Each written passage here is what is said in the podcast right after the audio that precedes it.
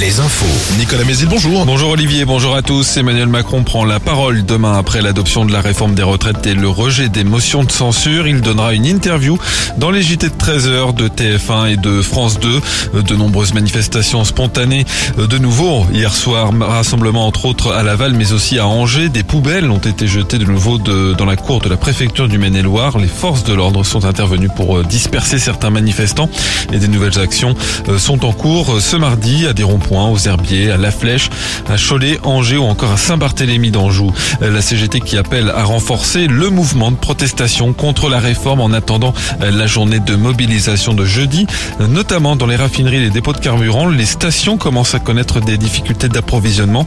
En Maine-et-Loire, près d'une sur quatre est en rupture de moins un carburant, une sur sept en rupture totale. C'est moins fort en Vendée, en Sarthe et en Mayenne. Les CRS sont par ailleurs intervenus dans la nuit au terminal pétrolier de Donge pour l'évacuer. Il était occupé depuis une semaine par des grévistes. Quatre trafiquants de civelles interpellés la semaine dernière lors d'un go fast vers l'Espagne. Les quatre hommes originaires de Loire-Atlantique sévissaient en Vendée.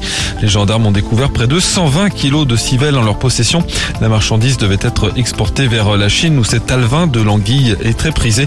Les suspects ont été présentés à un juge d'instruction à La Roche-sur-Yon. Trois d'entre eux sont en détention provisoire.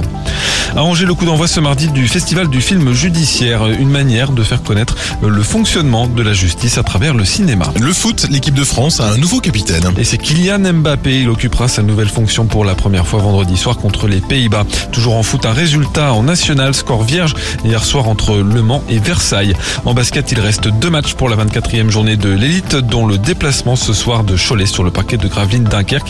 En national 1, match entre les Sables d'Olonne et Pont-de-Cherruy. Et puis la météo, des nuages et quelques gouttes ce matin. Retour du soleil cet après-midi. Les maxi 15 à 16 degrés.